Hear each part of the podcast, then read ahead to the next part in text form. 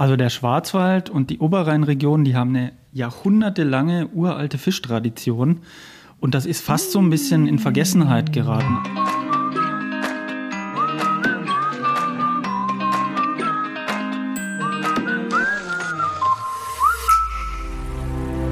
Hallo und Kuckuck zum Podcast Schwarzwaldgeflüster. Mein Name ist Iris Huber. Und ich bin heute zu Gast in der Fischräucherei Glut und Späne in Freiamt Musbach. Das ist ziemlich nördlich von Freiburg gelegen. Ja, kann man schon sagen, ein bisschen abgelegen. ähm, es riecht ja auch schon ziemlich nach Rauch und Fisch. Und es hat seinen Grund, weil bei mir ist jetzt gerade der Michael Wickert. Er ist Räuchermeister, Fischereiwissenschaftler, Berufsfischer und Autor.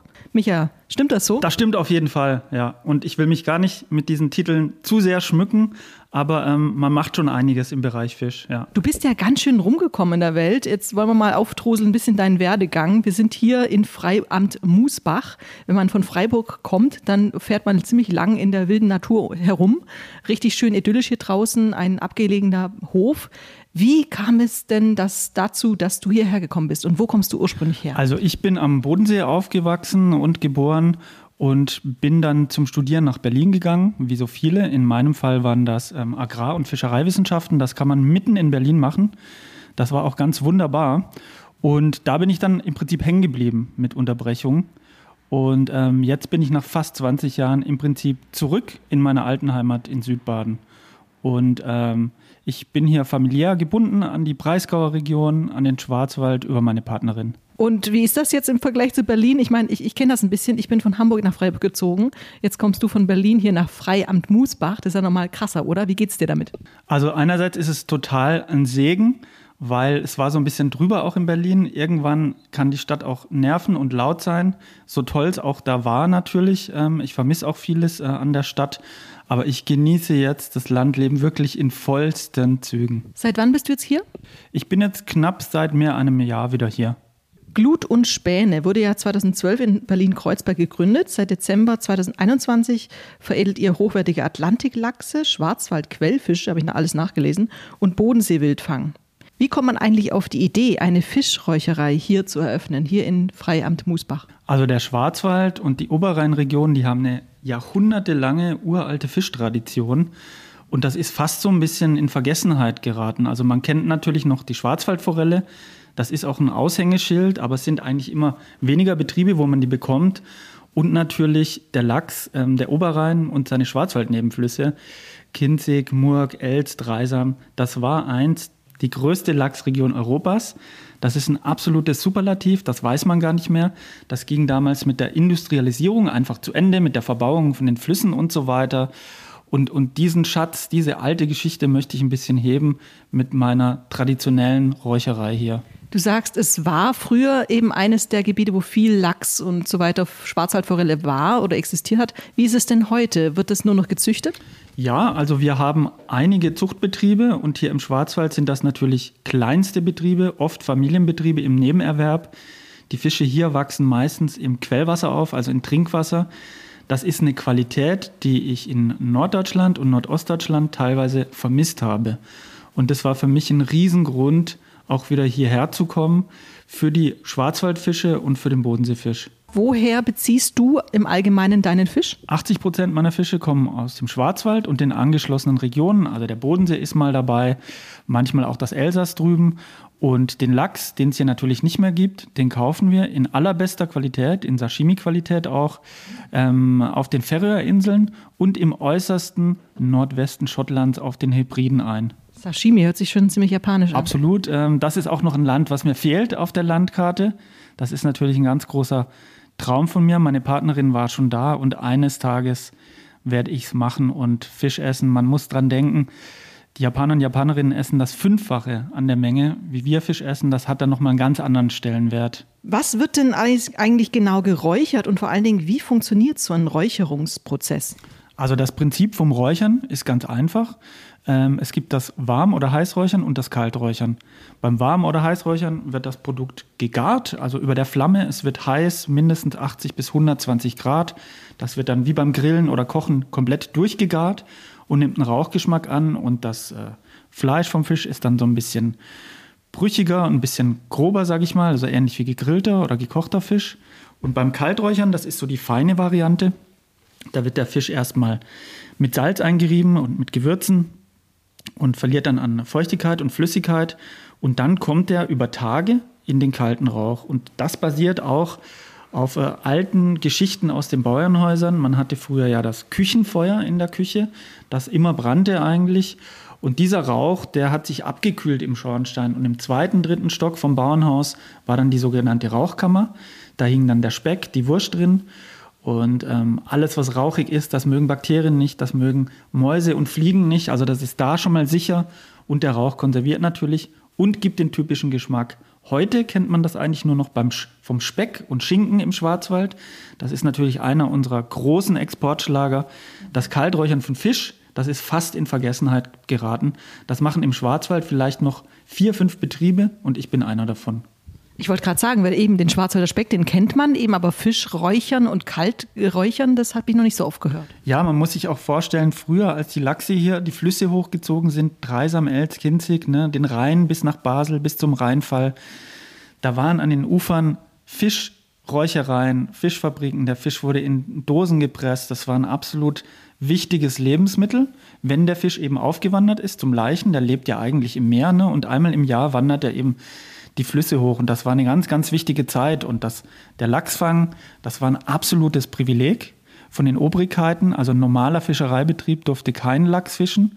Genau, also es war ein ganz bestimmtes Fischereirecht. Kannst du mal beschreiben den Ort, an dem du räucherst? Du hast ja so einen schönen großen Räucherschrank. Wenn man den aufmacht, dann kommen erstmal ein Haufen Rauchschwaden raus. Du stehst wahrscheinlich den ganzen Tag ein bisschen im Rauch. Wie schaut es denn hier aus? Also meine Räucherei, die befindet sich in einer ehemaligen Metzgerei auf einem freistehenden Hof hier in Freiamt. Das war ein ganz, ganz großes Glück, das zu finden weil genau sowas habe ich eigentlich gesucht, eine ehemalige Räucherei, weil da ist eigentlich schon alles da. Der Schornstein, ein gefließter Raum, in diesem Fall auch ein ganz toller Verkaufsraum.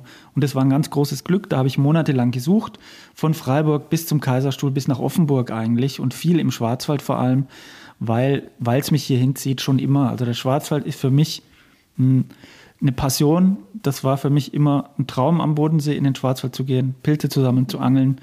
Und jetzt darf ich hier arbeiten und leben. Das ist Aber Moment mal, der Bodensee ist auch ganz schön, ne? Der Bodensee ist auch ganz schön. Da bin ich auch wieder sehr oft und äh, beziehe eben da auch Fisch von, von der Reichenau zum Beispiel. Und das verbindet mich wieder sehr stark mit der alten Heimat hier im Schwarzwald. Wie muss ich mir deinen Alltag vorstellen? Du äh, verkaufst ja auch irgendwo deine, deinen Räucherlachs, hauptsächlich ja Lachs.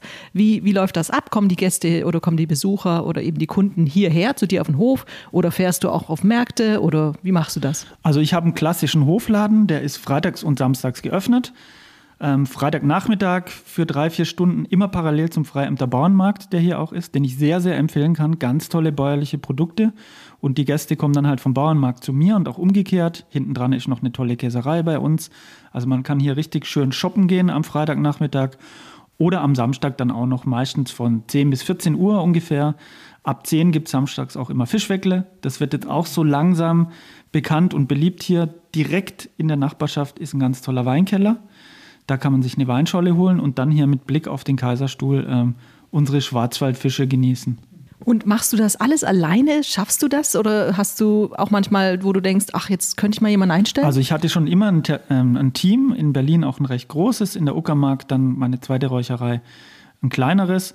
Und jetzt mache ich noch alles alleine und je nachdem, was da kommt, ähm, werden natürlich auch Leute eingestellt. Das nächste Projekt ist eben ein Online-Shop.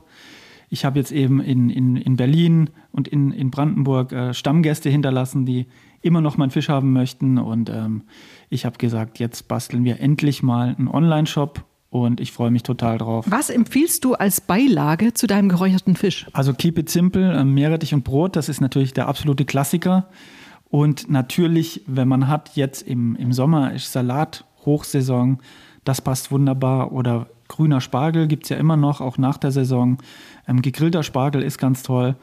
Und ich sag mal, ähm, klar, Bibeleskäse und äh, Kartoffelsalat oder Brägele nur zu. Jetzt hast du schon erwähnt vorhin das sogenannte Fischweckle. Im Norden, wo ich ja lang gelebt habe, da würde man sagen das Fischbrötchen ne, in Hamburg. Jetzt hast du äh, mal gesagt äh, in einem Artikel, dass du den, das beste Fischbrötchen in Deutschland herstellen willst. Ist das richtig? Also das wurde über mich gesagt. Das würde ich natürlich nie selber über mich sagen. Das wäre schon fast ein bisschen arrogant.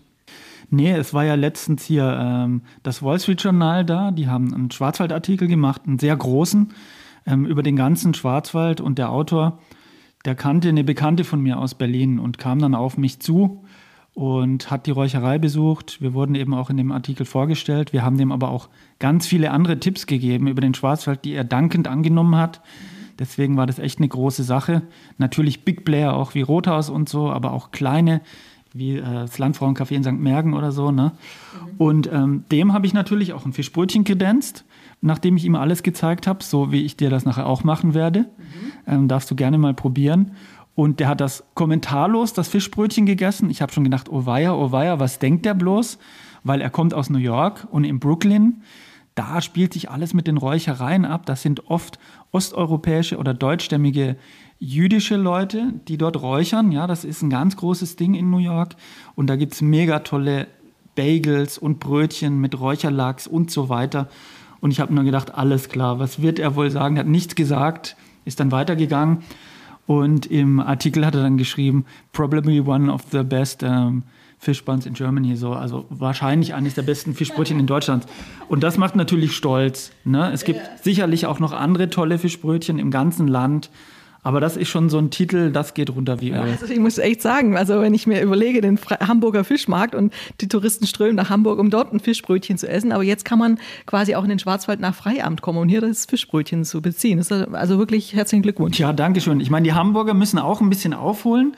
Die ruhen sich auch oft ein bisschen auf den Lorbeeren aus. Natürlich ist da oft ein Fisch auf dem Brötchen der überhaupt nicht aus der Ostsee oder Nordsee kommt und so weiter. Ich will da gar nicht schimpfen, aber ähm, auch in Hamburg gibt es gerade ein, ein Startup, Underdogs heißen die, junge Kerle, die sind auf TikTok und Instagram riesengroß.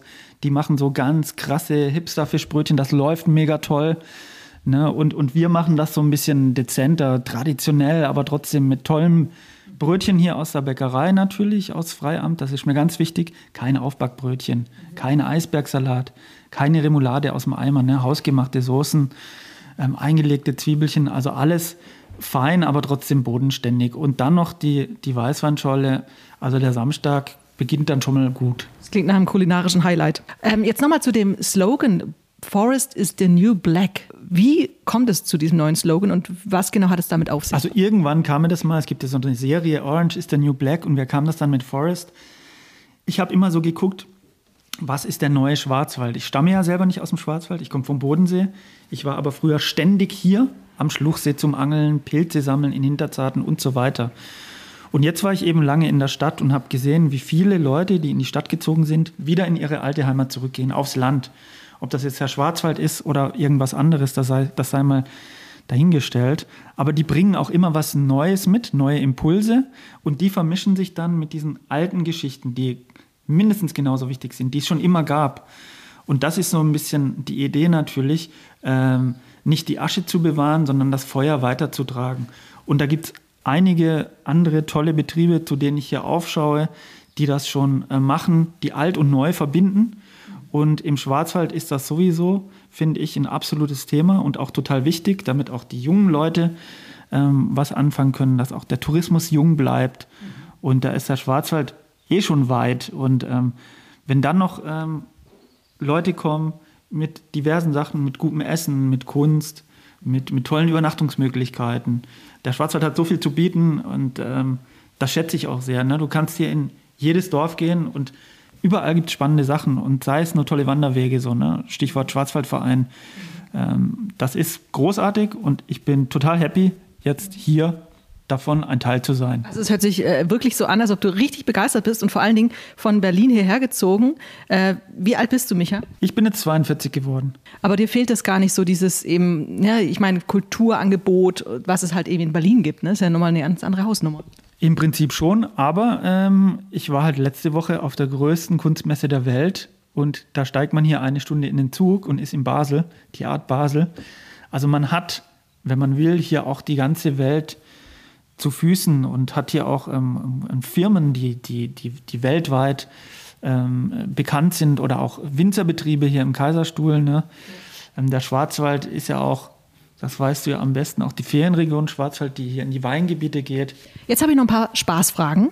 Wenn du ein badisches Gericht sein könntest, was wäre das? Das ist eine gute Frage. Badisches Gericht. Also, ich liebe Geisburger Marsch. Das ist ja württembergisch. Ne? Gibt es aber auch sehr oft in Baden.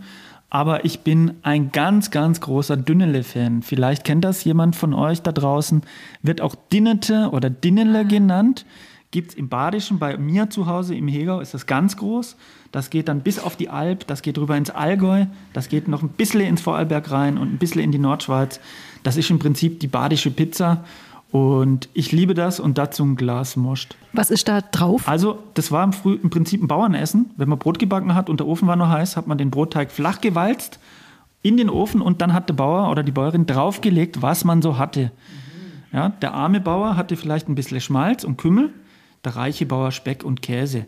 Und das ist so eine kleine Abfolge, die es immer gibt. Das geht meistens mit Kümmel los, dann kommt was mit Zwiebeln und Speck, mit Käse und am Schluss gibt es noch eine mit Quittengelee und Apfel. Also wer mal im Hegau ist oder auch auf der Alp, ähm, Dünnele essen.